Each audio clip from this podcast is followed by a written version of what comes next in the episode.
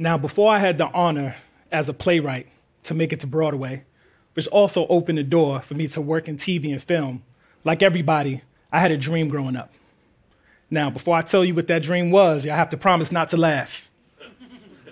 You gonna laugh? Promise? All right. When I was growing up, I wanted to be a superhero. See, I wanted to be what I saw so vibrantly on the pages of my Marvel and DC comic books. I actually used to sit on a stoop in the projects with my god brother Johnny, and we would create our own stories, writing and drawing them all. Now, I have to confess, years before Miles Morales, we actually made the first black Spider Man. Two of them. What can I say? We're from Queens. Now, as we know, there's always a moment in a superhero's life where they realize that they have superpowers. Now, mine was revealed to me by my arch nemesis, my eighth grade English teacher. after he gave the class an assignment to write a poem. What happened after I did that will forever change the course of my life. Because when I turned in that assignment, the poem was so good, my teacher actually thought I plagiarized it. He asked me, How did I know what all these literary devices were that I didn't even know had names at the time? Because up until this point, because of my dyslexia, English and writing was always my kryptonite. I didn't even realize that all those years of consuming hip hop music and culture was actually teaching me how to use literary techniques. Like when Tupac said, Picture perfect, I paint a perfect picture, I will find out that that was alliteration. Hmm, I wanted to try that. Pompous politicians pressure people to push towards their God. Hmm. Now, right in that moment, a new power was unlocked. We stood by street signs that were slightly slanted in the slums of the city. Then we gradually, geographically grabbed the graffiti on granite walls. And this was driven from the rage of the reaction of racism that was, all right, y'all get the point.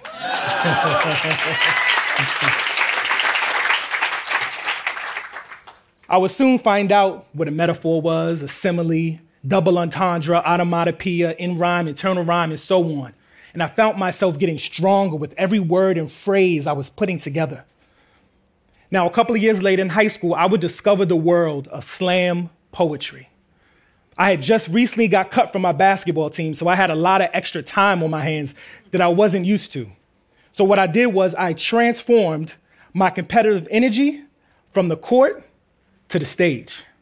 Now, this was years before I ended up going to college and studying Chekhov and Meisner and William Shakespeare and August Wilson. Back then, I was studying underground battle rap kings like Loaded Lux and Mook, and prophets that called themselves Def poets. See, those men, they looked and sounded like me.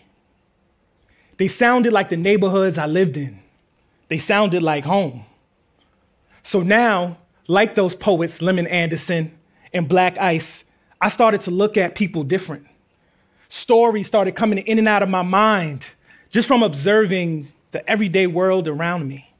Now, I can make the regular, most mundane, blue collar worker of the middle class sound like a superhero. Like, I remember there was always this guy on the corner telling stories and reminiscing. We all know this guy, right? And all his stories would start off with, Yo, I used to be nice. Most people will write him off. But me, I saw more than a person whose dream was deferred. I saw a person who came alive in those stories. I knew that he was more than those dreams, whether they knew it or not. I used to be nice, yo. Nice like Jordan fadeaway nice. When I stepped on the court stars with a line, the world stopped spinning, gravity would cease, and I appeared to jump higher.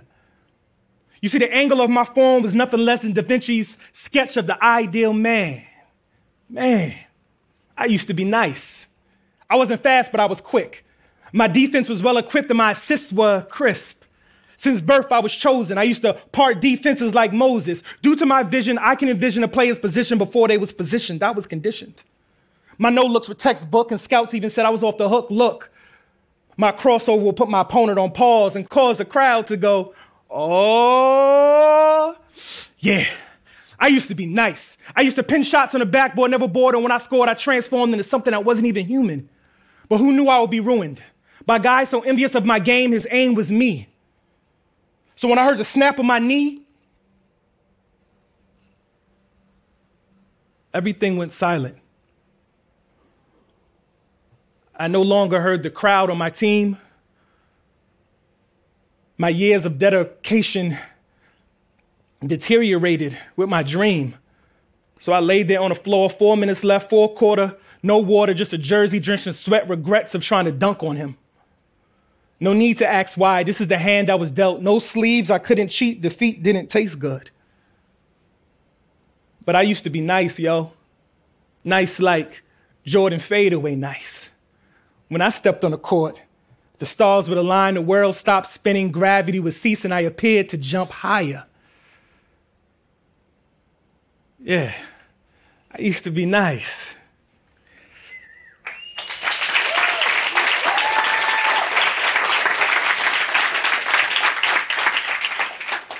Now, I found myself, my, I found myself becoming obsessed with words and how they sounded.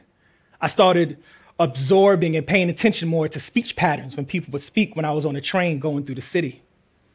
I also fell in love with jazz because I realized that the style that I was creating for myself had elements of improvisation like jazz greats Gil Scott Heron, Miles Davis, Thelonious. I also wanted to discover new poets that I didn't know. That's when I discovered Langston Hughes and Jean Toomer. Now, like every story, everyone has a love interest. And mine was Nikki Giovanni. And I actually fell in love with her. I found an Afrocentric descended angel sitting by herself. And she is beautiful. Certain moments are precious, I was told, and when you get to see into someone's soul, you see heaven. So if that's true, heaven is where I am. She painted her finger across the sky like she was painting the stars. And the world fell silent as I listened to the internal instrumental that my heartbeat made. I walked up behind her and touched her shoulder like the wind. And she looked at me like that familiar image she sees in her dreams. She is like the perfect use of assonance in just the right amount of lines. her pupils look lost, and I wanted to teach her to love what she sees. Through pictures, I have pieced together her figure like a mosaic, and I have her on the walls of my mind like graffiti on the cathedrals of the ghetto called apartments. I sat down with her, and I grabbed my moon easel and cloud palette, and I started to add stars to her masterpiece. I found an Afrocentric descended angel that reminded me of Aphrodite, and I wondered what would be her aphrodisiac.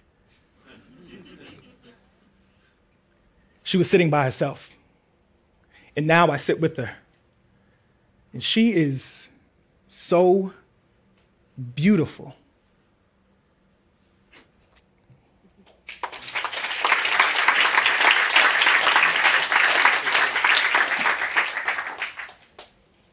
Years would pass, and unfortunately, I started to lose a lot of my friends to violence and or jail. And it was hard for me not to feel a sense of survivor's remorse. So it would keep me up at night on how could I honor them. And I realized that I can honor them by not only telling my stories, but telling their stories as well. So they could live on the page forever. I'm from a place with his big houses and spouses.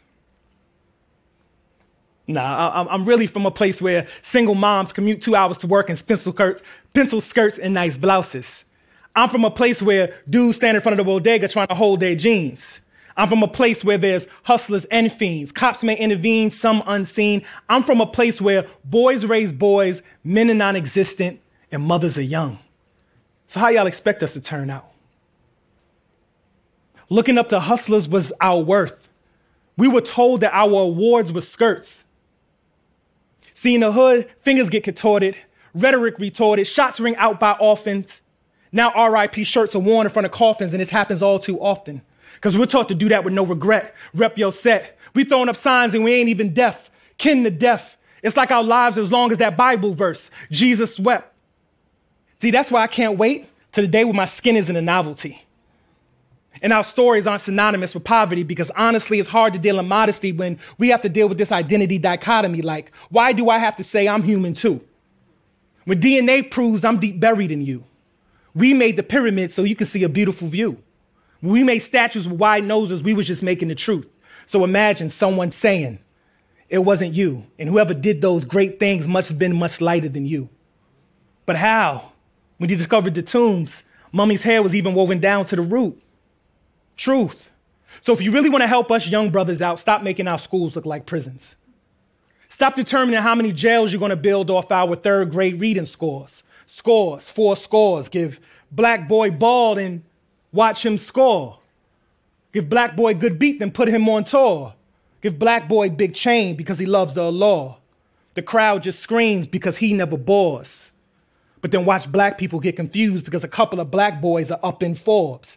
Five Mike and Source. Then be biased and make him law. Send black boy to jail, feed him well because he's a more. Now he's locked down. Now he misses a more. Now he gets angry. He wants more. He screams at the top of his lungs. His voice gets hoarse because he remembers when he used to rock polo with man on horse.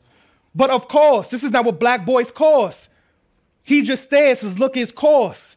They made his God look nothing like him, but made him say Lord. Black boy fights in yard as God's watching all. It's like Ali and Foreman all over again with the same broken jaw. Now he saw. Society clips his wings, then asks him to saw. Now another black boy dead, but nobody saw. Now another black mother crying in streets, emotions raw. Now she prays to that same God, saying, Why, Lord, why'd you have to take my little black boy? He had so much in store. But now he's just another young, dead, black boy. You see, I'm from a place where boys raise boys, men are non existent, and mothers are young. So I pray for the black boy.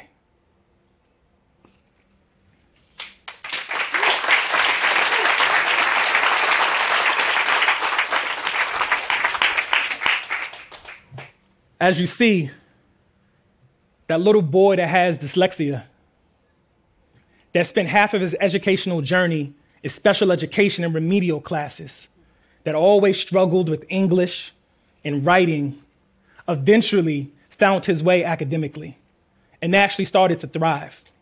And that same little boy made it to Broadway, to the mountaintop of writing. See, by telling stories and being authentic to who I am, I became the superhero I wanted to be as a kid. Thank you.